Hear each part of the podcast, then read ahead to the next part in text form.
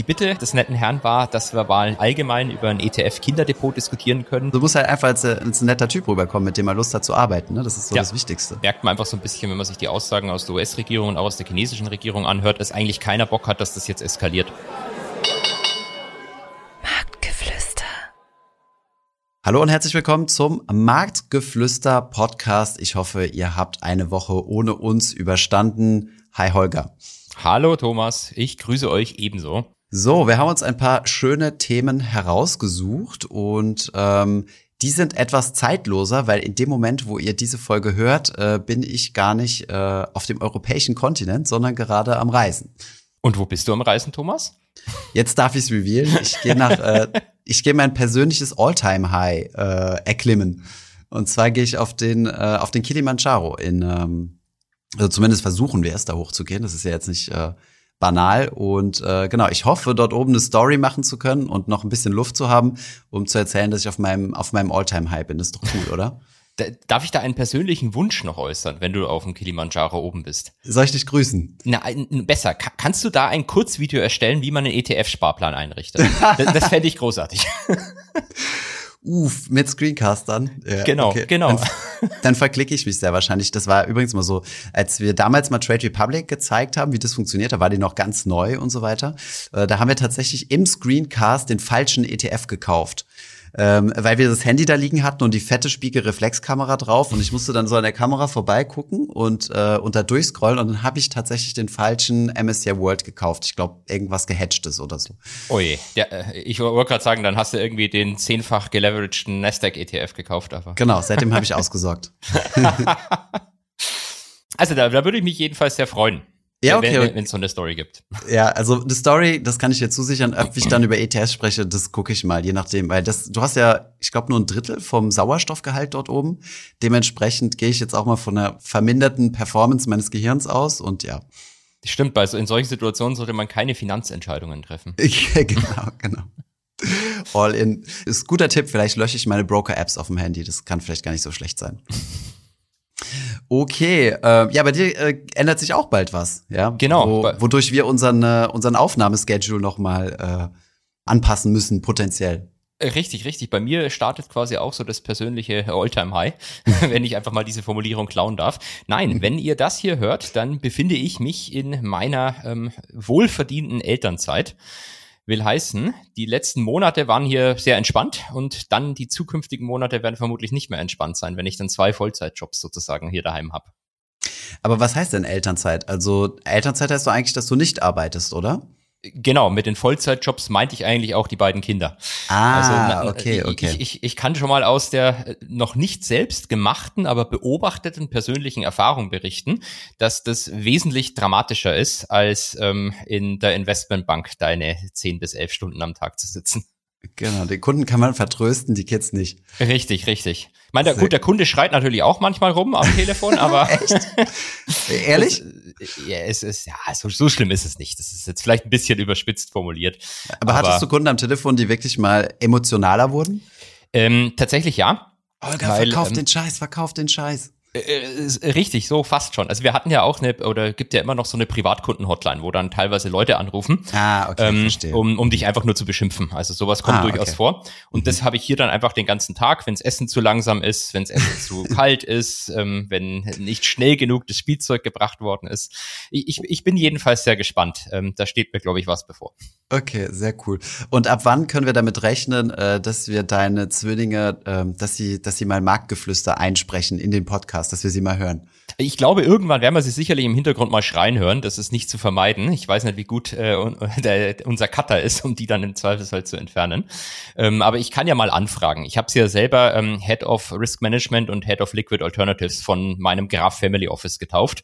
Ja. Dementsprechend, die sollen natürlich frühzeitig an den Markt rangeführt werden. Und ich glaube, hernach werden wir auch noch mal ganz kurz über die beiden und ihr Anlageportfolio sprechen. Genau, genau, ja. Aber können wir sogar gleich äh, gleich reingehen. Aber ja, die müssen, du musst ja den Kids Flüstern beibringen, weil es ja Marktgeflüster. Richtig, das funktioniert noch eher nicht. Also das wäre dann tatsächlich Marktgeschrei, so wie äh, ursprünglich auch mal eine der möglichen Podcastnamen war. Genau, sehr gut. Ja gut, halten wir uns jetzt an die, du darfst entscheiden, halten wir uns jetzt an die, an die Reihenfolge, wie wir sie uns vorgenommen haben, oder springen wir direkt in, das, in die Geldanlage für Kinder? Wir machen es jetzt genauso wie die äh, ähm, Reality-Sendungen auf RTL 2. Wir machen das alles geskriptet. Oder wir, wir halten uns jetzt zumindest mal an den, den groben Zeitplan, den wir erstellt haben. Weil so, sonst passiert's wie, wie beim letzten Mal oder beim vorletzten Mal, dass ich dann in der Mitte der Folge merke, dass wir was ganz Wichtiges vergessen haben. Genau, dass, dass wir den kompletten Hotstock vergessen haben, mit dem wir äh, letzte Woche 5x gemacht haben. Sorry dafür, liebe Community, dass wir euch den leider, also wirklich nur vergessen, ähm, leider nicht kommuniziert haben, ja. Beim nächsten Mal sagen wir es euch ganz sicher vorher. Kommt genau. vorher in unsere Telegram-Gruppe. genau, genau. Äh, übrigens gibt es jetzt super viele Fake-Telegram-Accounts. Er hat mir gestern äh, Lisa Osada geschickt, die du auch kennst, Aktiengram. Ja, die Lisa ist super hat mir einen äh, Screenshot geschickt von allen Fake-Accounts, die es äh, die es auf Telegram gibt. Also vielleicht an der Stelle noch mal ein Shoutout. Es gibt keinen keinen Finanzfluss Telegram-Account und äh, noch noch äh, interessanter Fakt: ähm, Mona aus unserem Team, mit der du ja auch schon mal gesprochen hast, ja. äh, hat mir heute einen Screenshot geschickt von einem Goldgraf-Account, der äh, sie fragt, wie es ihr geht und wie sie ihr Geld anlegt. Also es ist, ist wirklich so schlimm. Also die Leute kopieren einfach nur schnell deine Bilder auf Instagram, ähm, kaufen sich irgendwie 20k Follower von der Clickfarm, das geht relativ unkompliziert und schreiben dann alle an, wie läuft ihr Handel, um denen irgendwelche Krypto-Scams zu verkaufen. Ja, genau. Wir sind natürlich gleich drauf eingegangen, haben überwiesen. ja, hab 10x gemacht. genau, genau.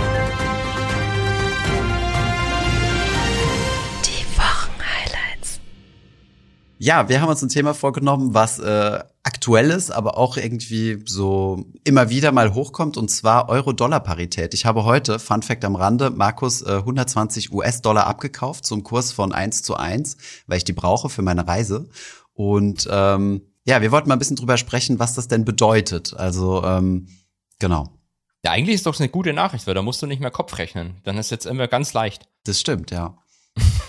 Aber wo, woher kommt das denn, diese, dieser, diese, also es wird ja immer viel geschrieben, das kommt von der Zinspolitik und, äh, und das ist ein Zeichen dafür, dass die Eurozone schwächer ist als äh, Amerika.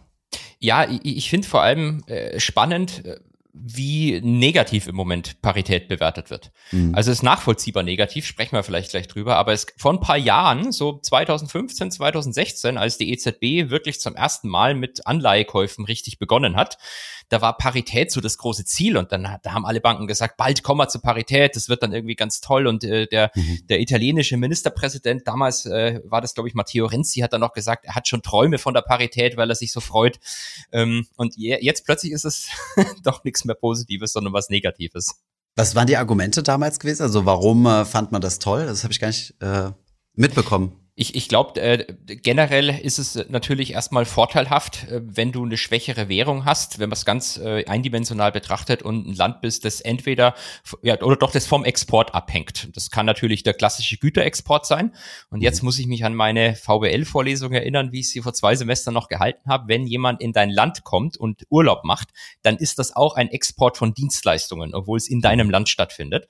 Ja. Äh, aus der nachvollziehbaren Grund, wenn ich in ein Land gehe, das eine schwache Währung hat, hat, dann ist halt der Urlaub für mich tendenziell günstiger. Könnte man sich ja so merken, er exportiert schöne Erinnerungen. Ja, genau. Das, als wärst du in meiner Vorlesung gewesen. Jetzt, jetzt mal wirklich, genauso habe ich es immer gesagt. Ja. Es werden Erinnerungen und Erfahrungen exportiert und mit nach Hause genommen. Ich, ich habe doch in der letzten Folge gesagt, was mein Plan ist. Doktorand bei, äh, bei Holger. Da muss ich mich doch jetzt langsam positionieren. Okay, ähm, gut, also ja, das habe ich auch immer so gelernt. Also für die Exportseite ist es natürlich äh, gut, äh, je schwächer deine eigene Währung ist. Auf der anderen Seite, ähm, ach ja, genau, letztes Mal hatten wir darüber gesprochen, über, über Inflation. Und das war auch einer der Treiber gewesen, weil alles, was wir jetzt aus Amerika importieren, natürlich teurer wird, ne? weil wir genau. mehr Euro auf den Tisch legen müssen für den Dollar. Genau, und das ist vielleicht auch der große Unterschied. Damals ähm, hatten wir ja gar keine Inflation und es hieß immer, wir brauchen doch Inflation. Ähm, das, das sei das große Ziel der Notenbank gewesen, zumindest das offizielle. Und jetzt haben wir halt Inflation und äh, dementsprechend haben wir eher das Problem, wie du sagst, dass im Zweifelsfall die schwache eigene Heimatwährung die Inflation nochmal anheizt, weil die Güter, die ich aus dem Ausland importiere, in Euro gesehen tendenziell teurer werden. Ja, spricht doch auch von importierte Inflation. Genau, genau. Importierte Inflation nennt man das dann immer so schön. Ja, also wir haben, wir sehen die Vorteile, wir sehen die Nachteile auf der anderen Seite. Meinst du, das wird jetzt ähm, weiter, dieser Trend weitergehen? Also, dass ein Euro weniger wert? Also, es gab ja auch schon kurzzeitig Phasen, wo der Euro weniger wert war als ein Dollar. Ja. Ich glaube, man kann natürlich jetzt Prognosen anstellen und sagen, okay, gut, jetzt kommt irgendwie der Winter. Der Winter mhm. wird vielleicht kalt, wer weiß. Ähm, wir kriegen hier vielleicht eine Rezession, hatten wir auch in einer der letzten Folgen drüber gesprochen. Alles, was tendenziell Argumente sind, warum die Währung vielleicht schwächer wird. Aber mhm. ähm, ich wage mich nicht hervor und gebe jetzt eine Prognose ab, denn ähm, das machen zwar alle, alle Banken auch. Jeder, mhm. jeder hat irgendwie Prognosen, wohin es mit den Währungen geht. Aber der Witz ist, FX kann keiner. Das ist so das, das klassische, der klassische Spruch immer in der Bankenwelt. Also mhm. Währungsvorhersagen, sei es extrem kurzfristig, sei es mittelfristig oder auch längerfristig, ist, ist extremst schwierig. Und eigentlich liegen die Banken da immer reihenweise falsch. Also 2015, 2016 haben, haben sie sich auch äh, gegenseitig überboten, wer einen tieferen Wechselkurs unter der Parität anbieten kann. Und damals haben wir gar keine Parität am Ende gesehen. Dementsprechend, das ist, glaube ich, so ein Thema, wo ich mich nicht rauswagen würde und da eine Prognose abgeben. Weshalb ich mich ehrlich gesagt immer wunder, weil auf Instagram äh, lerne ich Leute kennen, die sitzen am Strand mit einem Handy und ähm, machen dann Intraday-Währungshandel und werden so reich. Mhm. Und dieses geheime Wissen verkaufen sie da für 20 Euro. Ja, also ist doch noch preisgünstig. An der Stelle noch ein passendes Zitat, was ich gerade hier auf dem Tagesschau-Artikel sehe. US-Banken wie Morgan Stanley prophezeien, dass der Euro bis Jahresende auf 99 Dollar Cent verharren wird. Gut. Also, damit haben wir es ja. Haben wir ja die Antwort. Damit ist es so, genau. Wenn es morgen Stanley sagt, könnte es ja tatsächlich so kommen. Wenn das Goldman jetzt gesagt hätte, hätte ich gesagt 1,20 bis Ende des Jahres. Sie ist ja US-Banken wie. Also, stimmt, stimmt. Da könnten noch ein paar andere mit dabei sein. Genau. Okay, ja, interessant. Ja, ich meine, das kann sich aber auch nochmal negativ auf das Thema äh, Energie auswirken. Also zumindest für uns negativ, weil wir jetzt auch äh, LNG äh, äh, also äh, dieses, äh, dieses liquidierte ähm, Flüssiggas. Genau, Flüssiggas aus Amerika beziehen und das müssen wir dann auch teurer bezahlen, ne? weil das ja auch in Dollar gehandelt wird. Ja, das ist allgemein auch für, für Nahrungsmittel zum Beispiel. Da werden ja auch die, viele Nahrungsmittel-Futures in Dollar gehandelt. Ähm, Energie hast du schon angesprochen. Äh, und man, wo man es deutlich auch merken wird, das sage ich dir jetzt schon, ohne mich da konkreter informiert zu haben, ist Mitte September, wenn das neue iPhone kommt. Ah, echt? Meinst du? Ja, ja, also man äh, im, äh, bei dem bei dem MacBook Air, das vor ein paar Wochen kam ähm, und von dem ich aus diesen Podcast hier ausmache, weil es blau ist, mhm. ähm, hat man tatsächlich Schön. den Wechselkurs in der in der Preissteigerung wiedergespiegelt gesehen. Ah ja, okay. Gut, aber das müsste man mal bereinigt sehen, äh, wie viel, wie viel Prozent steigert Apple seine Preise sonst immer so? Also die sind ja weit, weit über Inflation. Ja. Und äh, dann, dann, dann müssen wir noch gucken, was der Währungseffekt dazu ist. Wobei, nee, stimmt, ist ja gar nicht so schwer. Du musst ja nur gucken, wie viel jetzt in US-Dollar teurer geworden ist, klar. Genau, nimmst einen US-Dollar-Preis und dann mhm. konvertierst mhm. du den und dann, dann stellst du meistens fest, dass da hier nochmal ein Zusatzaufschlag jetzt stattfindet. Es gab mal, äh, wenn ich die Anekdote noch loswerden darf, ich glaube, Klar. es war, als das iPhone 12 kam, gab es mal ähm, eine iPhone 12, iPhone 12 Mangel, wenn ich mich nicht täusche, in Indien, mhm. sodass, äh, wenn du äh, das iPhone in, in Europa oder USA gekauft hättest, nach Indien gefahren wärst, hättest du da irgendwie 100% Rendite gemacht. Ehrlich? Weil der Aufschlag so groß war. Ah ja, krass. Äh, das, da da habe ich mal mit einigen Leuten aus dem Kryptobereich drüber gesprochen, dass die, dass es damals gigantische ähm, Arbitragemöglichkeiten ja. gab. Da gab es Leute, die haben damit äh, im Flieger gesessen und sind von einem Land ins andere geflogen, weil es, äh, weil die Krypto-Exchanges so so große Unterschiede hatten. Ich glaube, das kannst du immer noch machen. Also ich glaube, in Russland ist ein Bitcoin auch teurer oder ich glaube äh, in der Türkei. Und wenn du es dann irgendwie, wenn du die dann dort verkaufst, äh, kannst du da, kannst du da einen risikofreien Gewinn machen. Ja. Ein Freund von mir hat das tatsächlich lange gemacht und dann immer Echt? die Dinger, äh, der ist nicht geflogen, der hat sie immer ähm, nach Japan geschickt. Da gab es mhm. irgendwie ein leichtes äh, Premium da verkauft und sich zurücküberwiesen und das halt die ganze Zeit Roundtrip alle paar Tage. Ähm, ich glaube, in, in Korea heißt, hat das sogar einen extra Namen. Ist es nicht Kimchi ja. Premium oder so? Also das ist ja, ja. faszinierend, was, was es im Kryptomarkt so gibt. Stimmt, im Korea gibt's das sogar noch, ähm, weil es da, glaube ich, äh, Restriktionen gibt für, wenn du äh, die Währung aus, äh, ja. ausführen willst, quasi. Deswegen ist, glaube ich, auch Korea, wenn ich mich ganz irre, in, ähm, in einigen Indizes gar nicht als Industrieland vermerkt, sondern äh, als Schwellenland. Aber vielleicht lehne ich mich da ein bisschen zu weit aus dem Fenster, müsste ich nochmal nachschlagen. Könnte könnt aber gut sein. Also irgendeinen Grund muss es ja geben, dass dieses Premium existiert. Und meistens sind es halt irgendwelche Restriktionen. Hm. Marktineffizienzen. Oder ja, Restriktionen in dem Fall eher, ja. Ausblick. du hast noch mit eingefügt hier, weil wir wollten ja die Kategorie einf äh, einfügen, ähm, Ausblick, was so nächste, äh, was in den nächsten Wochen kommt. Und da wollten wir zunächst einmal klären, ähm, aus welchen Newsquellen du das immer beziehst, weil du machst ja auch immer deine Insta-Stories oder deine Finanzsprechstunde, wo du, ähm, wo du einen Ausblick gibst, ähm, was in der nächsten Woche kommt. Wo ziehst du das her, diese Infos? Also ich bin tatsächlich jemand, der ähm, extrem viel quer liest. Mhm. Will heißen, ähm, ich, wenn, wenn ich mich um Tagespolitik informieren möchte, dann lese ich halt alle möglichen ähm, äh, deutschen Nachrichtenquellen. Und wenn es um Finanznews geht, dann lese ich da wirklich auch so alles Mögliche. Also ich habe hab ein paar Hauptquellen, sage ich mal, und das wäre zum Beispiel, früher war es immer die Website von CNBC, hört sich jetzt mhm. total einfach an, aber die haben eine schöne App, das meiste ist kostenlos. Ähm, ich würde jetzt nicht unbedingt das machen, was der Herr Kramer empfiehlt, aber mhm. die Nachrichten sind eigentlich ganz nett. Ansonsten Bloomberg ist natürlich auch, ähm, hat eine tolle Website, hat einen äh, kostenlos sehbaren TV-Channel, der ist auch mhm. großartig, den hatte ich früher immer neben der Arbeit laufen lassen.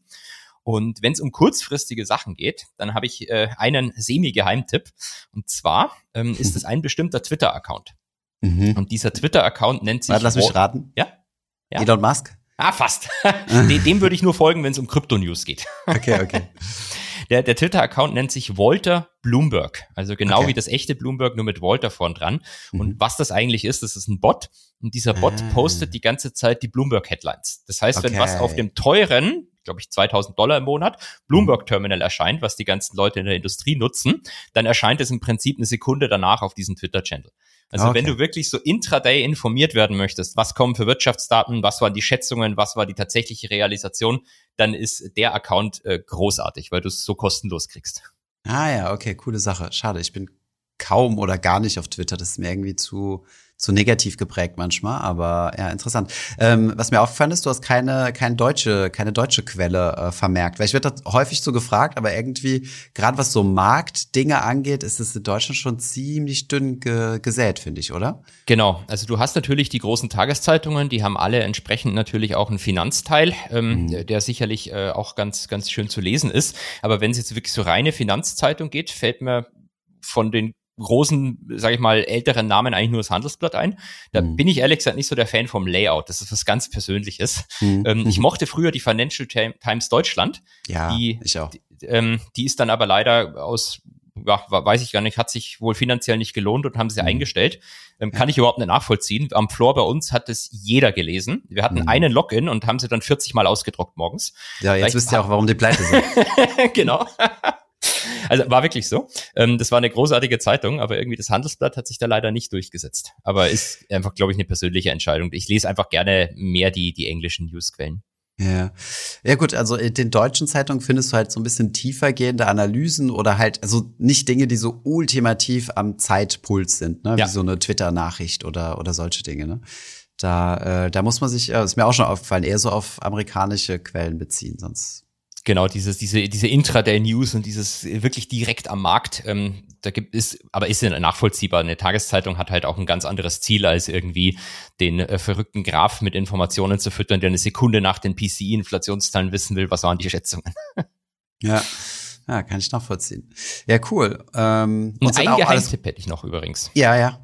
Ein Geheimtipp. Raus es gibt damit. eine ähm, skandinavische Bank, Nordea nennt sich die. Hm. Und die hat tatsächlich ähm, eine, eine wöchentliche, ich sag mal, Kolumne, die nennt sich äh, Week Ahead, also die nächste Woche. Und dieses Ding ist äh, kostenlos lesbar und einsehbar. Ähm, das könnt ihr einfach googeln, Nordea Week Ahead, dann kommt ihr direkt auf die Übersichtsseite. Es ist so eine Art kleiner Blog. Ähm, und dann haben sie immer einen, einen Artikel, was in der nächsten Woche so wichtig ist, mit äh, hochinteressanten Charts auch immer äh, wirklich sehr, sehr zu empfehlen, weil das Research ist, das ist zwar als Marketingmaterial gekennzeichnet, das musst du machen, sonst darfst du es nicht einfach der Öffentlichkeit zeigen, ähm, aber das liest sich im Wesentlichen wie echter, wie echter professioneller Bankenresearch. Ja, ich war auch immer Fan von den Nordea Reports. Also gerade ähm, ich fand die immer ziemlich gut geresearched. Ähm, packen wir in die Shownotes den Link. Dann braucht ihr nicht äh, corporate.nordea.com slash research slash serie slash 181 slash week ahead eingeben. da, dann muss ich aber in der Situation hardcore disclaimen, dass ich Aktien von Nordea habe im Moment ah, der Aufnahme. Verstehe. die ich natürlich verstehe. dadurch pushen will. Verstehe, verstehe. Gut, dann sind wir raus. Äh, dann machen wir den Link nicht rein. Nein, Spaß beiseite. Okay, ah, okay. Was ist das für eine Skandin also skandinavische Bank? Wo sitzt die? Äh, ja, jetzt äh, lehne ich mich zu weit aus dem Fenster. Also es wird auf jeden Fall in Helsinki gehandelt, das ist finnische okay. Quellensteuer, aber ich bilde, ich bin mir nicht sicher, ob ich, ob die nicht mal vorher in Schweden waren und sich dann in Helsinki haben listen lassen, aber deswegen habe ich äh, skandinavisch Bank gesagt, sehr gut, um mich da ein bisschen rauszunehmen. Sehr gut, okay. Ich habe dich nachgefragt. Eine Frage, zwei Antworten. Dann kommen wir mal zurück zu Head of Risk und Head of äh, Liquid Alternatives nenne ich das Ganze. Liquid Alternatives, genau. Also sprich, kurz gesagt, äh, deine Zwillinge. Genau, da haben wir, haben, haben wir, nämlich ich, die Zwillinge und äh, ein netter Follower, der mir eine Frage auf LinkedIn geschickt hat, haben wir eine Frage an dich eigentlich, die, die, wo wir jetzt äh, hoffen, dein, dein signifikantes ETF-Wissen abzusaugen, um dann den Lambo kaufen zu können, wenn wir 18 sind. Also beziehungsweise, dass die Kids sich das kaufen können. Nee, nee, ich will den Lambo haben. Also ich nehme das Kindergeld dann, äh, das, was für die Kinder investiert worden ist, löse es auf und kaufe mir ein Lambo oder ein Ferrari Roma. Das ist so der Geheimplan. Aber sag's ihnen bitte nicht. Okay, okay, gut. Ja, soweit werden sie dich zurückhören im, in den podcast -Folgen. Hoffentlich, hoffentlich. genau, und zwar die, äh, die Bitte äh, des netten Herrn war, dass wir mal über ähm, allgemein über ein ETF-Kinderdepot diskutieren können. Mhm, mhm, ähm, soll man da 60-40 machen, 70-30? Ähm, oder wie siehst du meine etwas, ähm, sag ich mal, alternativere Aufteilung, die ich dort äh, pflege. Ja, ja, spannend. Ähm, wo fangen wir an? Also die, die wichtigste Sache, glaube ich, die man zuerst klären sollte, ist, mache ich es auf meinen Namen oder mache ich es auf den Namen des Kindes? Ja. Ähm, hat, hat Vor- und Nachteil. Wie hast du es ge gelöst?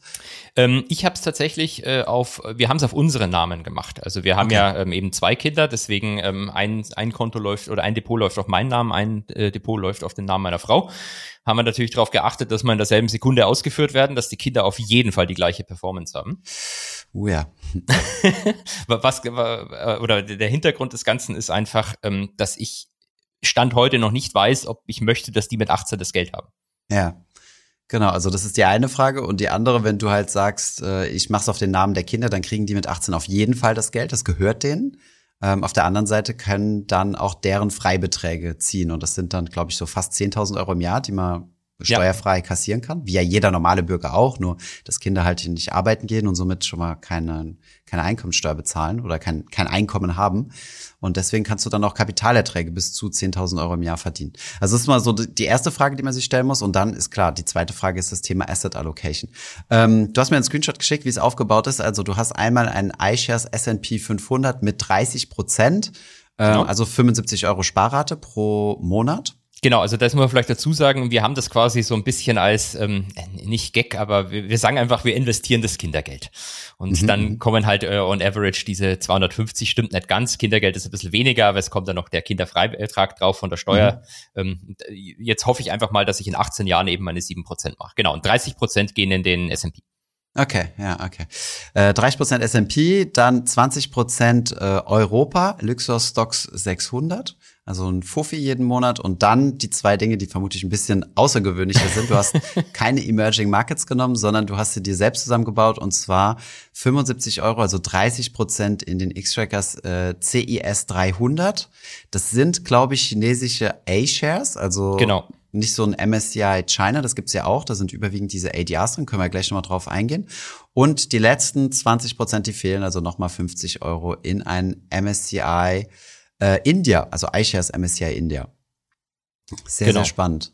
Ja, ähm, also du hast ja quasi so ein Weltportfolio selbst gebaut. Jetzt muss ich mal kurz überlegen, was jetzt fehlt, ist äh, der Asia-Pazifische Raum, mhm. ähm, Australien, Japan ähm, und und äh, die Emerging Markets dort und was fehlt noch? Lass mich mal überlegen. Afrika und Südamerika, aber ich glaube vor allem ist eh Afrika ist schwer über ETFs abbildbar. Ja, und sehr niedrig gewichtet auch, ja. Okay, ja, super spannend. Warum hast du das so gemacht? Also ich finde ich finde das klasse. Also ähm, ich habe ja, scherzhaft habe ich ja schon im Chat geschrieben, die Hälfte, äh, die Hälfte in Emerging Markets, die Hälfte in, ähm, in Industrieländer und die Hälfte in Emerging Markets ist ja so das neue Machtverhältnis, äh, wie deine Kinder es quasi erleben werden. Zumindest wenn man das jetzt mal linear hochzieht, äh, wie sich derzeit so Wirtschaftskraft und Co. verschieben, ne? Ja, das war natürlich so ein bisschen der Hintergedanke. Also du hast, wie du sagst, auch so rein demografische Argumente. Das muss sich natürlich nicht irgendwie im Aktienkurs niederschlagen. Ähm, bei, bei Indien äh, ist es tatsächlich so, der ETF ist relativ konzentriert, aber die äh, Top-Gewichte äh, dort drin fand ich jetzt als Einzelaktie ganz interessant, auch wenn das natürlich jetzt kein gutes Argument für den ETF ist. Ja. Aber ich, bei, bei so konzentrierten gucke ich halt zumindest gern rein, ob da irgendwie mit zehn Prozent irgendwie ein Mist drin ist, wie Plug Power oder ja. vernünftige Aktien. Mhm. Und äh, der Chinese, genau, da hast du, hast du gesagt, das ist einer, der eben auf die äh, A-Aktien setzt, wie sie in Shanghai oder Hongkong gehandelt werden. Äh, sorry, das habe ich in Spanisch gesagt, wie sie in Shanghai oder Shenzhen gehandelt werden. Ja. Ähm, die Aktien, die quasi die, die äh, Festland-Chinesen, auf Englisch sagt man so schön Mainland Chinese, Mhm. ähm, selber kaufen können. Und der hatte, der hat tatsächlich so, so einen kleinen Bonus noch mit drin. Ähm, der ETF. Ah ja, stimmt, das hast du mal erzählt, ne? Aber sag ruhig. Genau, der, äh, die, die Tatsache ist, dass du äh, relativ schwer an diese A-Aktien rankommst, wenn du die shorten möchtest. Kaufen kannst du sie als Ausländer, geht eigentlich mittlerweile über bestimmte ähm, Wege. Du kannst über, über einen Broker in, in Hongkong, über was, was sich ähm, Stock Connect nennt, dann ähm, in, in Shanghai zum Beispiel handeln. Aber der Grund ist ein anderer. Also du kommst schwer ran an diese Aktien, wenn du sie leihen möchtest, um sie zu shorten. Und Mhm. dieser ETF hier ist ein synthetischer, das ist ein Swap-basierter ETF. Und der stellt quasi, die Banken haben ganz viele Leute, die anrufen und sagen, hallo, ich würde gerne die chinesischen A-Aktien shorten. Und dann sagt die Bank, boah, müsste ich die Gegenseite nehmen, finde ich blöd. Ah, dann packe ich die Gegenseite einfach in den ETF und verkaufe sie. Und Mhm. jemand, der long gehen will, nimmt damit quasi die Gegenseite von so einer synthetischen Shortwette von Hedgefonds und Co. Ähm, auf die, diese chinesischen A-Aktien. Und weil das eben so schwer ist, die zu shorten, gibt es dafür was bezahlt. Im Moment ist es so, on, on average, die letzte Zeit, der, die der ETF hat so eine Outperformance von ungefähr vier Prozent gegenüber dem Index. Mhm. Also der hat quasi negative Kosten, wenn man es so, ähm, wenn man es so sagen möchte. Ah, okay, cool. Ähm, ich habe gerade überlegt, wie man das nochmal, was du gerade äh, etwas nerdy ausgedrückt hast, äh, vereinfacht darstellen kann, aber äh, du kriegst halt einfach äh, eine höhere Leihgebühr. Also mittlerweile, also Genau. zum Beispiel so im MSCI World oder sowas, die verleihen, also diese ETFs dürfen ja auch ihre Wertpapier verleihen, allerdings ist es relativ unattraktiv. Äh, du kriegst da kaum noch was bezahlt, also kaum Leihgebühren für so große Blue Chips. Aber in, ähm, in China kannst du damit noch Geld verdienen. Okay, cool. Das heißt, er hatte eine negative Track, äh, tra ein negatives Tracking Error. Genau, kann man auch einfach, wenn man auf die Website von der DWS geht und sich den ähm, ETF gegen den Index plottet, dann sieht man halt, wie die, die letzten Jahre die absolute Outperformance immer mehr zunimmt, bedingt durch die, die Akkumulierung sozusagen des, des negativen Tracking-Errors. Genau. Also du hast ja die Tra äh, das äh, TER, Total Expense Ratio, das sind ja die Kosten, die quasi jedes Jahr beim Fonds abgehen. Technisch gehen sie sogar jedes jeden Tag ein bisschen ab, ein 365. Und ähm, aber was dich ja wirklich interessiert, ist, wie vergleicht, also wie performt der ETF im Vergleich zum Index? Da ist das Tracking Error natürlich erstmal negativ, wirft dich, äh, sorry, das TER, also die Kosten sind da erstmal negativ, die lassen sich ja schlechter laufen als der Index, weil ein Index hat ja keine Kosten.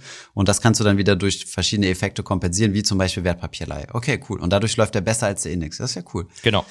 Ja. Und die, die Hoffnung ist, ähm, dass mittelfristig in den großen MSCI-Indizes diese chinesischen A-Aktien immer mehr Gewicht bekommen. Die sind im Emerging Markets teilweise dabei mit einer kleineren Gewichtung, Ja, ähm, aber die, sie- die ist künstlich gekappt wegen den bisher noch existierenden Zugangsbeschränkungen. Hm. Und wenn die irgendwann wegfällt, dann wäre wär meine Hoffnung, dass einfach die ganzen ETFs die chinesischen A-Aktien kaufen müssen und Hm. meinen A-Aktien-ETF dann to the moon pushen. Und dann Okay. kommt der Lambo. Auf der anderen Seite hätte es dann wieder den Nachteil, dass die Leihgebühren runtergehen, weil Genau. je mehr Leute diese Ja. Shares haben, ähm, desto, desto mehr konkurrieren die sich quasi um, um die Shortseller. Genau, also diese Outperformance, die ist nicht äh, für das Unendliche versprochen. Die wird mit einem sich zunehmend öffnenden chinesischen Markt wahrscheinlich langsam verschwinden. Hm. Aber ich glaube, da dauert's, das dauert noch ein bisschen. Okay, cool. Ja, das heißt, man könnte zum Beispiel, wenn man jetzt, sagen wir mal, äh, hier wurde das 70-30-Portfolio schon angesprochen, also quasi zwei ETFs hat und einen davon in Emerging Markets, also Schwellenländer, könnte man ja zum Beispiel auch einen Emerging Markets ex- ex-China holen. Das gibt's ja auch, also ein Emerging Markets ETF ohne China wo dann Taiwan ein stärkeres Gewicht hat, aber halt auch die anderen Länder entsprechend. Und äh, sich dann stattdessen ähm, so einen CIS, äh, CSI, Moment. C CSI, genau, CSI. CSI, okay, ähm, ins, ins Portfolio holen, der dann die echten China-Aktien macht und dann sogar noch eine negative Tracking Difference hat. Also der dir quasi noch zusätzliches Geld verdient. Genau, das ist äh, natürlich die elegantere Variante wahrscheinlich, wenn man nicht so konzentriert unterwegs sein möchte. Weil, wie du sagst, mir fehlen halt einfach doch dann relativ viele ostasiatische Länder oder südostasiatische Länder. Ja. In, ähm, in einem Emerging Markets meinst du? Genau, also ich habe ja eben nur China und Indien und äh, Vietnam, ähm, Ach so, in Taiwan. deinem. Etc., die sich ja eigentlich selber auch China nennen, aber Ja. ein anderes China sind. Ähm, und das ist vielleicht noch ein wichtiger Punkt jetzt, der, der mir einfach wichtig ist zu sagen, wenn nicht, dass die Leute das jetzt hören, alle all in China gehen und dann passiert Mhm. da irgendwie ein Riesenmist. Also ihr habt natürlich da ein, ein fundamentales politisches Risiko offensichtlich, Klar. gerade in der, in der jetzigen Zeit und vielleicht auch in den Ja. nächsten Jahren, dass ähm, der, der, der Taiwan-Konflikt nochmal richtig eskaliert. Also wir haben super viele äh, Leute, die jetzt äh, viele Fragen stellen, so nach dem Motto, soll ich jetzt aus Emerging Markets raus? Mhm. Weil du hast ja ein starkes China- und Taiwan-Gewicht. Und ähm, das ist eine berechtigte Frage oder eine berechtigte Sorge, die man sich macht. Ich persönlich äh, glaube, ehrlich gesagt, an, an ähm, daran, dass es, dass es langfristig sich irgendwie wieder gut gehen wird oder dass es, dass es dann weiterlaufen wird, ob da jetzt ein Konflikt dazwischen steht oder nicht. Und dann sollte sich die Risikoprämie eigentlich auch ähm, ausbezahlen. Aber es kann natürlich sein, und das ist ja das Problem bei Risiko, es gibt keine Garantie für eine Risikoprämie. Du kannst auch einfach, einfach mal nur Risiko haben ohne Prämie. Genau, absolut. Ähm, ich teile da deine Meinung. Ich glaube einfach, dass das merkt man einfach so ein bisschen, wenn man sich die Aussagen aus der US-Regierung und auch aus der chinesischen Regierung anhört, dass eigentlich keiner Bock hat, dass das jetzt eskaliert. Ähm, mhm. dementsprechend wäre meine Hoffnung, dass das jetzt alles hauptsächlich ein bisschen Show ist. Keiner darf das Gesicht verlieren. Gerade im Hinblick auf die potenzielle Amtszeitverlängerung des chinesischen Präsidenten ist es aus dem mhm. seiner Perspektive, glaube ich, sehr wichtig. Äh, aber ich, ich hoffe einfach mal, dass nichts passiert. Wobei ich sagen muss, ich war auch so völlig naiv und habe im Februar diesen Jahres noch gesagt, ich glaube nicht, dass da irgendwas passiert. Ich hoffe auf das Beste. Ja, glauben wir mal an so eine kalte Kriegsszenario. Ne? Das ist ja schlussendlich auch gut ausgegangen. Ne? Ja. Um, um jetzt einfach mal ein bisschen positiv Beispiele zu nennen. Ich habe äh, den, äh, den Indien-ETF mal geöffnet hier, weil mhm. äh, ich auf die Konzentration gar nicht geschaut hatte. Also du hast Reliance drin, Reliance Industries, die sind ja gigantisch. Ich war ja, ja mal in Indien sechs Monate, also oh, habe dort studiert. Cool. Ja, also eins meiner Lieblingsländer, absolut. Also super, super geiles Land. Ähm, ich habe mich äh, tatsächlich auch noch nicht gar nicht ge getraut, dort rein, also dort explizit zu investieren, weil ich finde auch, dass das Indien ziemlich untergewichtet ist in Emerging Markets, mhm. ähm, weil es ja ein Riesenland, also du hast ja angesprochen schon von der, alleine schon von der Bevölkerung her. Und ähm, ja, und ich finde, die haben halt alle Dynamik, das ist eine super junge Bevölkerung, die wollen halt alle was bauen. es gibt ja jede Menge äh, ähnliche Milliardäre auch mit, mit Weltkonzernen. Ne? Ich glaube, der bekannteste hier bei uns ist ArcelorMittal, also zumindest vom Namen her, oder Tata kennt man auch noch. Mhm. Aber ich glaube, solche Firmen wie Reliance, also der jetzt hier immerhin mit 10,8 Prozent Gewicht im ETF drin ist, also schon ziemliches Schwergewicht, der, äh, der ist, glaube ich, hier noch gar nicht bekannt. Aber die haben ja auch weltweit Firmen, das sind ja nicht nur äh, in, in, in Indien aktiv. Ja, aber die, diese 10% Gewichtung finde ich natürlich eigentlich irgendwie wieder uncool, weil es so ein bisschen der ETF-Idee entgegenläuft. Ähm, mhm. Allerdings habe ich ehrlich gesagt nicht wirklich was Besseres gefunden. Ja, jetzt muss man vielleicht dazu sagen, es gibt noch so, es gibt glaube ich drei Indien-ETFs in Deutschland. Mhm. Es gibt noch ja. einen von, von Franklin, der ist signifikant günstiger, was die Kosten betrifft. Ja. Der hat aber deutlich niedrigeres Vorvolumen, weshalb ich mich nicht an den rangetraut habe. Mhm. Kosten sind bei 0,65 Prozent TER. Ja gut, das ist schon. Genau meiner jetzt, der, der ist, der ist saftig. Genau, ist schon am oberen Ende. Aber ja, es ist 1,2, es sind 1,2 Milliarden drin, das ist schon mal ein bisschen was. 109 Positionen, was ja jetzt auch nicht wenig, aber auch nicht gigantisch viel ist. Und die Top 10 Positionen machen 45 Prozent ähm, vom, ähm, äh, vom Formvolumen aus. Ja. Oder von der Gewichtung her. Also du hast fast die Hälfte auf den ersten 10 Prozent Gewicht. Das ist übrigens auch der Grund, warum ich den nur mit, mit 50 äh, Euro da reingenommen habe. Nicht ja. äh, mit China gleichgesetzt habe jetzt. Ja. Naja, aber ich finde das, ich finde das spannend. Äh, also Indien ist, ist wirklich was, was man sehr wenig auf dem Schirm hat. Also in der öffentlichen Wahrnehmung habe ich zumindest so das Gefühl, spricht man viel über, ähm, wann denn in Afrika so die, die Wachstumsphasen einsetzen und so. Ich glaube, McKinsey publiziert schon Reports, dass Nigeria so das nächste Wachstumsland ist seit 15 Jahren oder so und es ist irgendwie immer noch nicht so passiert. Und ähm, aber Indien hat man verhältnismäßig wenig auf dem Schirm, ne? Ja, habe ich, auch, hab ich auch irgendwie den Eindruck. Ähm, was vielleicht, glaube ich, auch dran liegt, dass in, in indische Aktien ähm, auch nicht allzu leicht kaufbar sind für Ausländer. Hm. Ähm, ich glaube, das ist sogar teilweise noch schwerer als Chinesen, wenn die nicht ähm, über äh, bestimmte Strukturen im Ausland auch handeln. In Afrika ist das ja, glaube ich, einfacher. Die listen sich alle irgendwie gefühlt in London. Genau. Ähm, ja dann kannst du da deine Chumia oder wie auch immer kaufen. Ja, ja, das ist ganz lustig. Also wenn du dir die Asset, also die Länderaufteilung von afrikanischen ETFs anschaust, äh, hast du nur Europa, USA und ich glaube Jersey auch noch mit drin. Ja. Ähm, aber kaum, kaum äh, ja, afrikanische, afrikanische Länder. Aber gut, liegt nur daran, dass die sich halt woanders listen lassen. Okay, cool. Aber warum hast du jetzt genau diesen Mix gemacht äh, für deine Kids? Weil ich hoffe, dass der to Moon geht. Nicht okay. Spaß. Ähm, also ich, ich wollte eben diese, diese spezielle Gewichtung in den chinesischen A-Aktien drin haben. Das, das geht mhm. halt einfach nicht anders.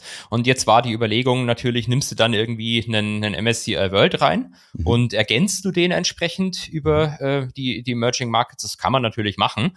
Ähm, ich fand das jetzt so ein bisschen konzentrierter für mich, sage ich mal, ähm, übersichtlicher und ein bisschen netter. Ich meine, man kann ja, es gibt so schöne Charts, dass ein, ein signifikanter Teil der Outperformance der USA ähm, äh, oder andersrum, wenn du dir den ähm, MSCI World anguckst und den MSCI mhm. World ohne USA, dann stellst ja. du halt fest, der mit USA performt signifikant besser. Und ja. äh, da kannst du dann nochmal die großen Tech-Megacaps rausnehmen, dann verschwindet diese Outperformance wieder. Mhm. mhm. Dementsprechend, ich, ich weigere mich immer zu sagen, wir schreiben das jetzt die nächsten 20 Jahre fort und die, die werden immer so besser performen und den US-Markt hochziehen. Aber nichtsdestotrotz wollte ich jetzt halt auch am falschen Fuß erwischt werden und deswegen diese gezielte ähm, dieses, dieses gezielte Investment in den USA selber, die natürlich aber eigentlich im MSCI World auch groß drin sind. Also wahrscheinlich kannst du es auch so machen, wie du es gesagt hast. Ja, zumal du ja auch einen sehr langen äh, Anlagehorizont hast. Ne? Also dein, so eine Wette ist ja sehr, sehr long term. Genau. Und ähm, ja, aber 30 Prozent USA-Gewicht ist, äh, finde ich schon, äh, finde ich schon, also das ist halt so ne, schon eine starke Abweichung von einer äh, von so einem von so einem Weltportfolio, wie man es ja üblicherweise kennt. Ne? Aber genau, also ich, ich, ich, wie gesagt, ich weigere mich halt so, das jetzt vorzuschreiben, dass es die nächsten mhm. 20 Jahre auch so weitergeht mit der Outperformance von den USA. Dabei sein musste natürlich trotzdem. Mhm. Ähm, vielleicht bin ich auch zu negativ und am Ende werden alle reich, die ein MSCI World gekauft haben und meine Kinder ähm, kriegen dann den Fiat Punto zum 18. geschenkt. Aber why not?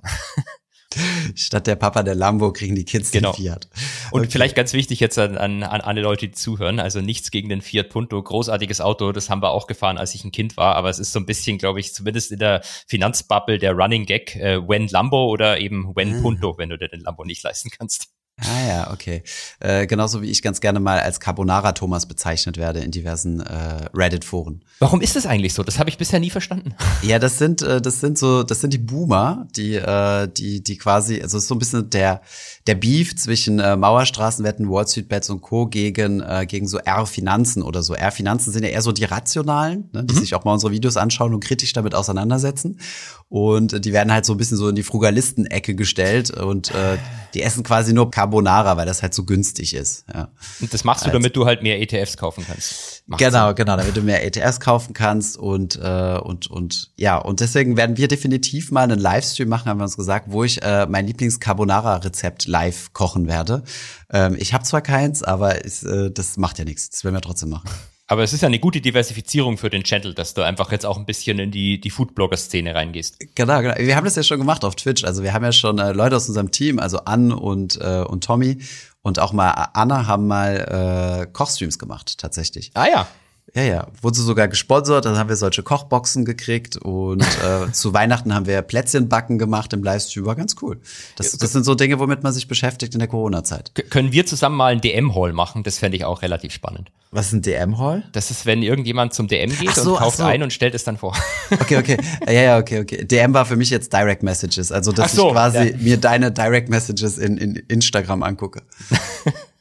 Ja, DM-Hall, ja, warum nicht? Ähm, ah, es gibt schon ein paar interessante Formate. Äh, da müssen wir überlegen, warum nicht. Aber äh, was, was wir immer so über, es gibt ja so Amerikaner, die ganz coole Formate machen, so nach dem Motto, jeden Tag mit einem Dollar überleben oder sowas. Habe ich schon gedacht, sowas könnte man mal machen, warum nicht?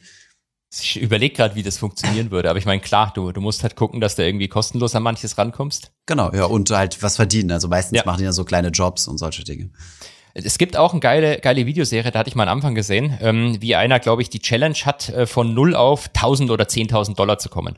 Und mhm. am Anfang hat er halt gar nichts und dann läuft er in New York rum und findet irgendwas auf der Straße und verkauft es dann in so einem 1-Dollar-Laden, hat er einen mhm. Dollar, damit kauft er irgendwas anders und verkauft es dann weiter.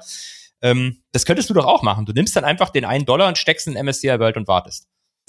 Äh, genau, genau. Nach 4000 oder 5000 Jahren hast du wahrscheinlich mehr als die Gesamtbevölkerung. Genau, als die ganze Welt. So dieses, dieses, äh, wie nennt man das, äh, Josefs Groschen-Prinzip. Genau, genau, genau. Der Zinseszins. Genau, der Den hat Albert Einstein, glaube ich, erfunden. Ja, also es gibt, glaube ich, keine öffentliche Quelle, die, ähm, die, die bestätigt, dass er das mal gesagt hat, dass das das achte Weltwunder ist. Aber es wird ganz munter zitiert. Ja, und es gibt, glaube ich, sogar relativ viele äh, Quellen und Untersuchungen, die sagen, das hat er mit ziemlicher Sicherheit nicht gesagt, aber es ist ah, echt? Egal. Okay, ja, sehr gut. Dann ich, werden wir das, dann werden wir das stolz weiter so sagen. Pass auf, lass mich eine Sache dazu sagen. Ich habe eine Quelle nämlich vor kurzem mal gefunden. Das, die stammte, glaube ich, aus 1900. Ähm, neun oder so, ich weiß es nicht mehr, aber so ist Anfang 19. Jahrhundert, da kam dieser Satz raus und das war tatsächlich eine Werbung für ein Finanzprodukt. Oh, oho. Okay, geil. Vor 100 Jahren haben die Influencer das schon gesagt. Ja, Albert Einstein als der, als der alte Influencer. Ja, sehr cool. So, jetzt muss ich aber noch, äh, jetzt muss ich dich, weil du mich ja schon nervös gemacht hast, Ja. du hast mir einen Screenshot geschickt von, äh, von einem Video von uns, was über drei Jahre alt ist, also sechs Fehler, die du verhindern musst beim Investieren in ETFs oder so. Ich habe in deinem Screenshot ganz erstaunt festgestellt, dass wir da 1,7 Millionen Aufrufe drauf haben. Das war, hatte ich null auf dem Schirm. War das fachlich richtig, ja? Es war fachlich, glaube ich, richtig und es hat auch meine Fehler, die ich früher begangen habe, nochmal gezeigt. Also ich habe mir das Video zum Spaß als Vorbereitung für den Call heute angeguckt und da sagst Okay. du, was man auf keinen Fall machen soll, ist ähm, ETF-Hopping. Immer den kaufen, der gerade gesponsert wird von irgendeiner Broker. Consorsbank oder so. Und Ja. das habe ich halt früher wirklich die ganze Zeit gemacht und hatte dann äh, gefühlt 3000 S&P 500 ETFs im Depot. Okay, ja, cool.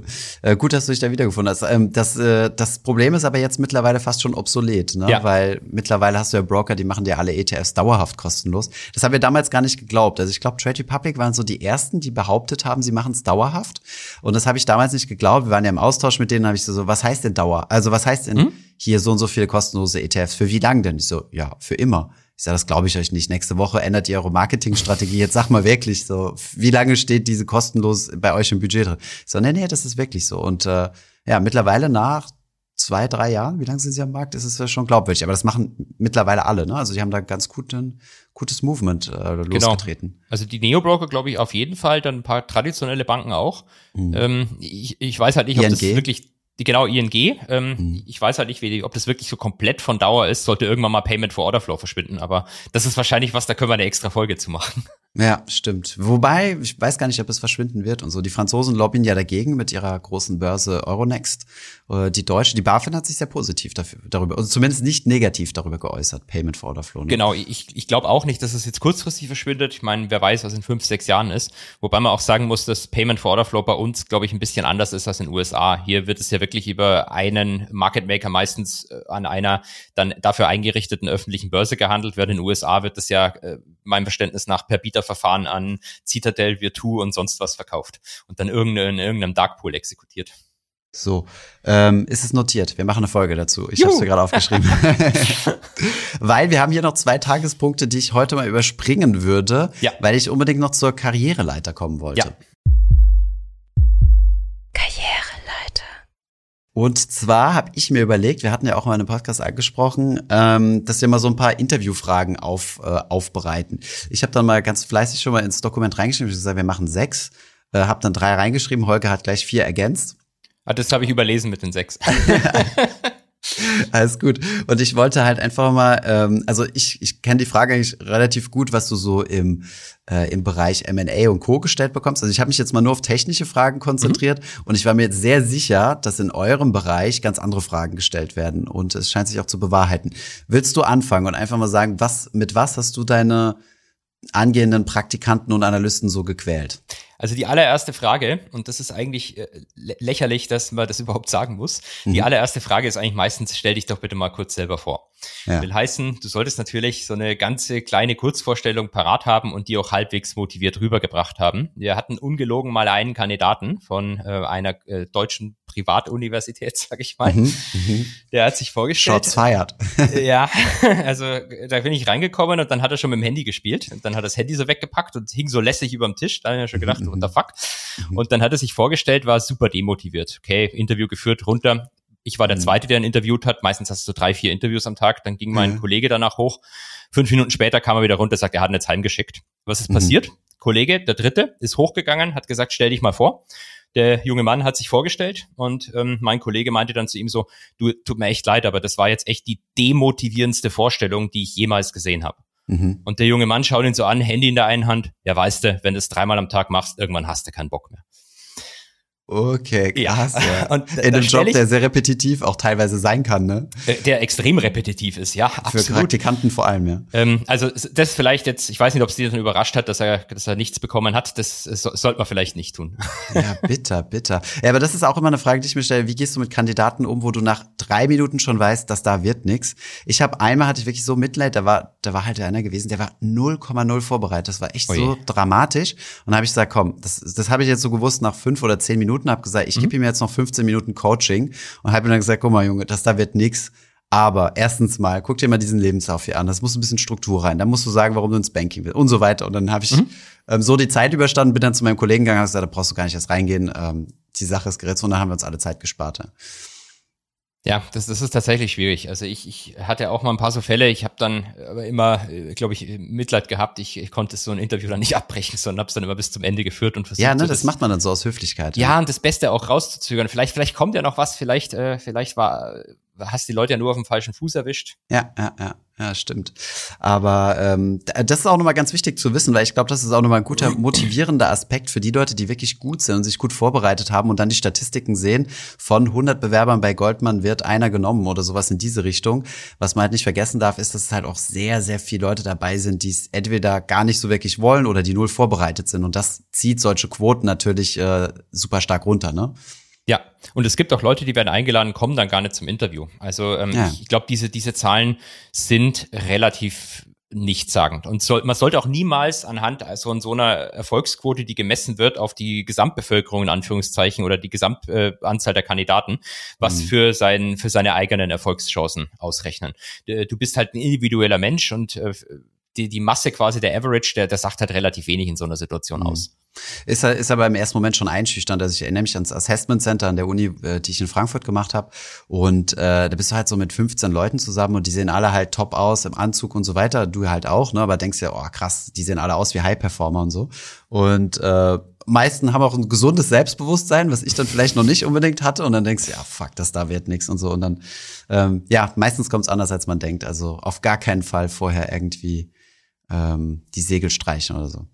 Ja, ich, ich glaube auch, dass es teilweise zumindest von Nachteil sein kann, wenn du eben mit zu viel Überzeugung von dir selbst in so ein Gespräch reingehst. Ja, Weil wenn du halt irgendwie definitiv. arrogant rüberkommst, dann ja, kannst ja. du noch so gut sein, dann habe ich keine Lust, ja. neben dir zwölf Stunden am Tag zu sitzen.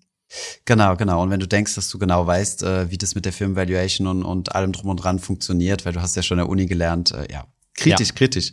Ähm, kommen wir mal auf die technischen Fragen. Was sind denn so deine lieblingstechnischen Fragen, die du so gestellt hast? Also ich glaube, die, die lieblingstechnische Frage war immer, zeichne doch mal das Delta von einem Down- and Output. Genau. Und als ich das also, hier im Doc gelesen habe, muss ich mal fragen, was ist das? also ich wäre schon mal nicht genommen worden. Ist, ist letztlich einfach nur ein Derivat, ähm, klassische Put-Option, die aber so eine Zusatzeigenschaft hat, wenn die Aktie zu sehr fällt, dann mhm. wird sie plötzlich wertlos und bleibt für immer wertlos. Also du hast quasi so eine untere Barriere drin. Das brauchst du zur Struktur Strukturierung von ähm, relativ vielen ähm, Zertifikaten. Ich war ja so im Zertifikate Optionsscheine Geschäft. Bei Bonuszertifikaten brauchst du zum Beispiel sowas. Mhm. Und ähm, dann es, sollte äh, die Kandidatin oder der Kandidat halt einfach mal zeichnen, wie mhm. sich, äh, wie man so ein Ding hatcht. Und sowas hatcht man über äh, unter anderem eben Delta. Und dann musst du halt wissen, wie sich das verändert im Zeitverlauf. Das okay. ist eine Frage, wenn du das nicht weißt, ähm, bist du nicht draußen. Ähm, okay. Wenn du es weißt, ist natürlich super. Wenn du es nicht weißt, äh, gibt es aber die Möglichkeit, dass man sich das dann zusammen herleitet. Delta ja. ist ja nichts anderes als die erste Ableitung der Preisformel. Das heißt, man zeichnet mal das Auszahlungsprofil hin, überlegt sich, wie der Preis so aussieht und dann kommt man schon drauf gemeinsam und dann ist ja. es völlig ausreichend. Ähm, das, was du halt, glaube ich, rausfiltern willst, sind Leute, und das ist mein, mein letzter Tipp in der Situation, wenn du mal was nicht weißt, nicht zum Bullshitten anfangen. Also es gibt halt Leute, die fangen einfach an, irgendwas zu erzählen, was in Klausuren mhm. an der Uni vielleicht gut ist. Wenn du aber irgendwas schreibst, vielleicht gibt es ein paar Punkte drauf. Aber wenn du halt zehn Minuten lang bullshittest, ohne Ahnung zu haben, dann ähm, kommt, kommt es nicht so gut. Weißt du, wo ich immer am panischsten, also die meiste Angst vor hatte in solchen ja? Interviews, weil ich bin ja echt kein Kopfrechen-Talent. Äh, ich auch nicht. Und wenn dann einer kommt und mir sagt, was ist denn eigentlich die Wurzel von, äh, keine Ahnung, 517? Und dann, dann, dann bin ich im, im blanken Schweiß und bin komplett, äh, also die Franzosen lieben sowas. Die Franzosen sind ja äh, recht quantitativ unterwegs, also die machen in ihren Interviews relativ wenig Persönliches und viel mhm. Technisches. Und äh, da musst du mit solchen Dingen rechnen, ja. Hast, hast du dann Kopf rechnen müssen bei deinem Interview?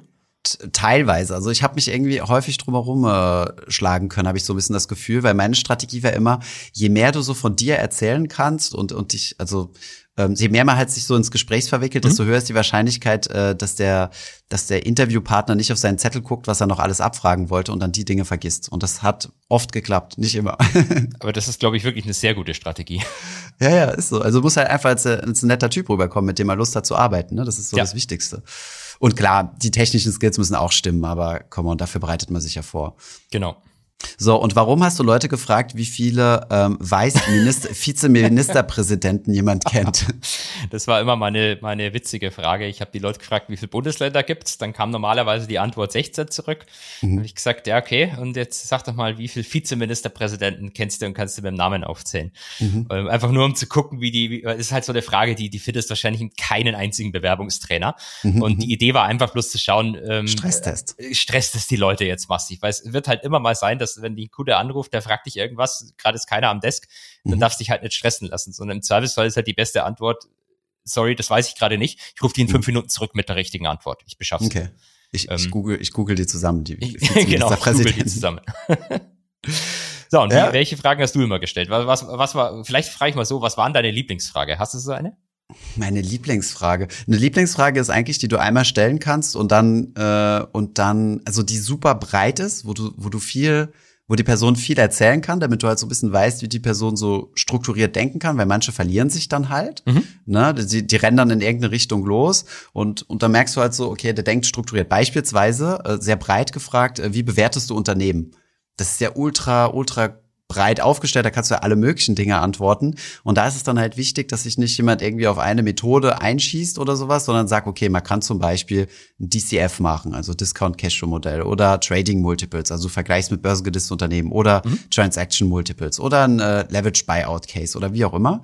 Und dann kann man halt ganz gut darauf aufbauen und, und die Folgefragen daraus stellen. Und da kommst du halt in so eine Diskussion rein, was ich eigentlich ganz cool finde. Und dann merkst du halt, okay, der hat den Stoff nicht auswendig gelernt, sondern der kennt so ein bisschen die Fallstricke und interessiert sich für sowas. Das finde ich ja. eigentlich ganz cool. Und dann habe ich es meistens auch konkret gemacht und habe dann gesagt, keine Ahnung, äh, irgendein französischer Konzern oder so, zum Beispiel Danone, wie würdest du das machen? Und äh, da kannst du halt ein bisschen mehr ins Detail gehen und meistens kommen dann die Leute, ja, ich würde ein Discount-Cashflow-Modell machen. Und ich sage, aha, okay, aber auf, auf was würdest du das machen? Also ich meine, und dann so, ja, ich würde da die verschiedenen Unternehmensteile mir angucken und das dann auseinandernehmen und dann, und das ist so, okay, ja gut, Sum of the Parts, eine gute mhm. Idee und genau, halt so ein bisschen ins Gespräch kommen. Da hast du natürlich noch die, die harten Faktendinger, äh, was ist der WAC? So, wie berechnest du den, äh, die Kapitalkosten von einem Unternehmen oder mhm. so? Und hast du dann auch den konkrete Zahlen vorgelegt und die so äh, gerechnet lassen? Nee. Oder nee, ging es eher ums Prinzip? Nee, ja genau, also es ging ums Prinzip. Also, mhm. also wo kriege ich die Zahlen her? Also was sind zum Beispiel, äh, was wirklich schwierig zu verstehen ist, ist äh, Cost of Equity. Also, das habe ich mir dann halt erklären lassen. So, was, also Cost of Debt, also die, die, die Kosten, die deine Schulden verursachen, ist ja einfach. Das kennt ja jeder, ne? Selbst ja. vom Hauskauf, Zinsen und so. Aber im Endeffekt hast du ja auch Kosten für dein Eigenkapital und die sind halt deutlich abstrakter und äh, das habe ich mir dann so ein bisschen erklären lassen. Oder risikofreier Zins, kann man ja auch stundenlang drüber reden. Was ist das? Wo kommt das her und so. Und, das finde ich äh, in den Lehrbüchern immer so schön, wenn dann immer da steht, äh, hier ist der risikofreie Zins, klein r ist zehn Prozent. Genau. Das war's. Und es wird halt auch nie wirklich drauf eingegangen. Ja, ja alte Lehrbücher. Mhm. Und es wird halt nie wirklich drauf eingegangen, was der denn in der Realität ist. Genau. Ja, da kann man da ein bisschen drüber diskutieren. Dann sagt, mhm. guck mal, nebenan ist hier unser Praktikantenbüro, da steht ein Bloomberg-Terminal. Ich sagte so, hol mir einen risikofreien Zins, was machst du? Was ziehst du? Also gibt's ja nicht RF dort ein. ich chatte den Bloomberg-Support an und frage ihn. stimmt, stimmt. Ja, äh, das, das wäre schon mal eine smarte Antwort. Warum ja, nicht? Die, die Leute kann man da tatsächlich wirklich viele Fragen äh, stellen. Die, so, so ein Bloomberg-Support, die sind echt sehr, sehr smart. Also ja. das, manchmal dauert's ein bisschen, weil du dreimal durchgereicht wirst, aber doch, doch. Also für uns war das die, die Praktikanten-Hotline, ja. Genau, also das sind solche, solche Sachen, die dann in den technischen Bereich gehen. Und wo lernt man sowas? Also gut, im Corporate Finance, also gibt's ja zig Bücher, so Briley Myers und Co., also diese großen Corporate Books. Und äh, wenn du das einmal durchgearbeitet hast, deine Finance Classes, dann solltest du, was den technischen Aspekt angeht, mhm. angeht, äh, fit sein. Dann ergänzt sich auch eine Quelle, wenn du Derivate wissen brauchst, ist wahrscheinlich das Buch vom Herrn Hall, geschrieben mhm. H-U-L-L, vermutlich mhm. so die, die Bibel schlechthin. Das ist viel zu umfangreich für so Interviews, aber ähm, also wenn, wenn, du, wenn du den durchgearbeitet hast, dann bist du äh, auf der anderen Seite, glaube ich, wirklich top vorbereitet. Und ich glaube, man merkt auch als Interviewer, ob da Tiefe dahinter ist oder nicht. Also selbst wenn er jetzt ein Detail nicht weiß, ähm, du merkst halt, also wenn du so ein Buch durchgearbeitet hast oder so, hast du zwangsläufig ein bisschen Tiefe und kannst dann vielleicht mit einer Side-Info glänzen und dann merkt man, ah, okay, gut, der ist doch in dem Thema drin. Ja, und wir hatten teilweise auch Leute ähm, äh, wirklich, die gar nicht so von, vom Fach kamen, die wir trotzdem angestellt haben, weil man einfach gezeigt hat, äh, die kann das besonders gut, äh, die kann besonders gut quantitativ denken. Mhm. Ähm, die, was jetzt ein Delta ist, äh, kann sie auch relativ schnell lernen. Also wir hatten mhm. jemanden, der eigentlich vorher ähm, in, in der Dominikanischen Republik Brunnen gebaut hat, im Rahmen von so einem NGO-Projekt. Kein einziges Praktikum vorher. Krass. Ähm, dann gab es auch noch eine Person, die war vorher ähm, Pokercoach, hat mhm. auch kein einziges Praktikum im Bankensektor gehabt, äh, Physiker von der Ausbildung, dann äh, Pokercoachings gemacht, aber das ist halt, das ist halt gewisses quantitatives und Risikowissen, was du da mhm. lernst, was dir im Servicefall dann auch in so einer Bank was bringt. Ah ja, krass, ja. ja das finde find ich immer beeindruckend, wenn man so Quereinsteiger einstellt, da, da musst du halt wirklich, du musst halt die Persönlichkeit irgendwie, ja. irgendwie scannen, ne? Da bringt's nichts mehr auf das Fachwissen zu gehen, ja ziemlich spannend. So, und dann hast du jetzt noch einen ultimativen Tipp. Äh, also, worauf wir bei Lebensläufen schauen, da können wir vielleicht nächstes Mal drüber mhm. antworten, aber du hast noch einen ganz wichtigen Tipp, den ich sehr lustig fand. Ich habe wirklich also einen ganz wichtigen Tipp, da müsste ich eigentlich auch 5000 Euro verlangen, weil der so wertvoll ist. Also, ja, wenn ihr ein, ein, ein Anschreiben abschickt, achtet darauf, dass die, der richtige Firmennamen oben im Anschreiben drin steht. Mhm. Also ich hatte mal ein, eine Bewerbung bekommen für ein Praktikum bei der Hook Coburg.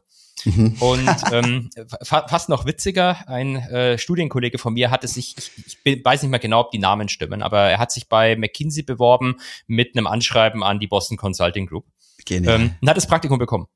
Nee. Wirklich? ich glaube, okay, die haben ihn ein bisschen verarscht im Interview, aber dann hat er das bekommen.